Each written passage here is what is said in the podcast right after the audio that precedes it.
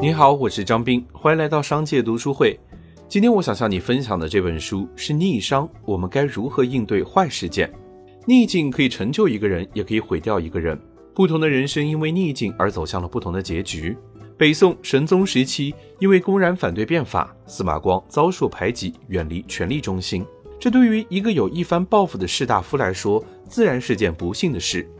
然而，身处逆境之中的司马光，却在这十五年的被贬生涯中完成了《资治通鉴》。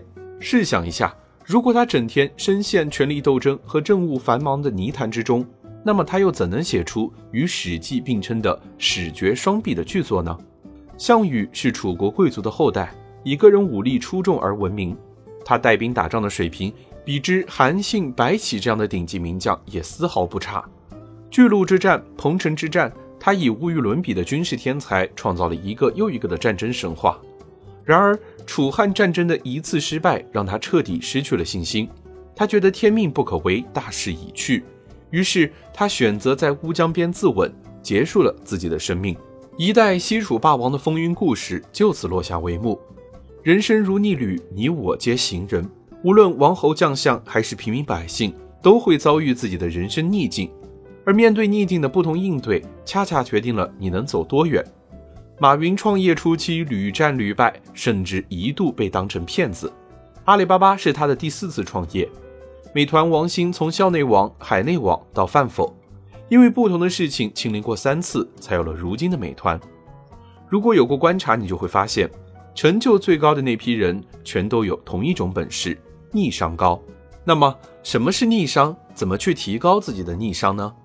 想知道问题的答案，那么保罗·史托兹的《逆商：我们该如何应对坏事情》这本书一定不要错过。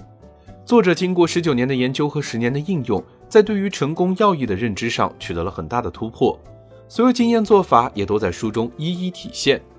这是一个机遇与危机并存的时代，变化不断，挑战不止。面对难测的未来，我们更加需要拥有抗打击的能力，学会正确的识别和应对逆境。培养并提高个人复原性和韧性，而逆商水平正是这一能力的体现。史托兹在这本书中详尽地介绍了逆商的三大理论支柱，从现实生活中的案例出发，为读者全面介绍了如何应对逆商，如何重塑生活，从而超越自我，掌控生活。逆境来了，当一个脆弱的逆商低的人，显然比一个当逆商高的人轻松得多。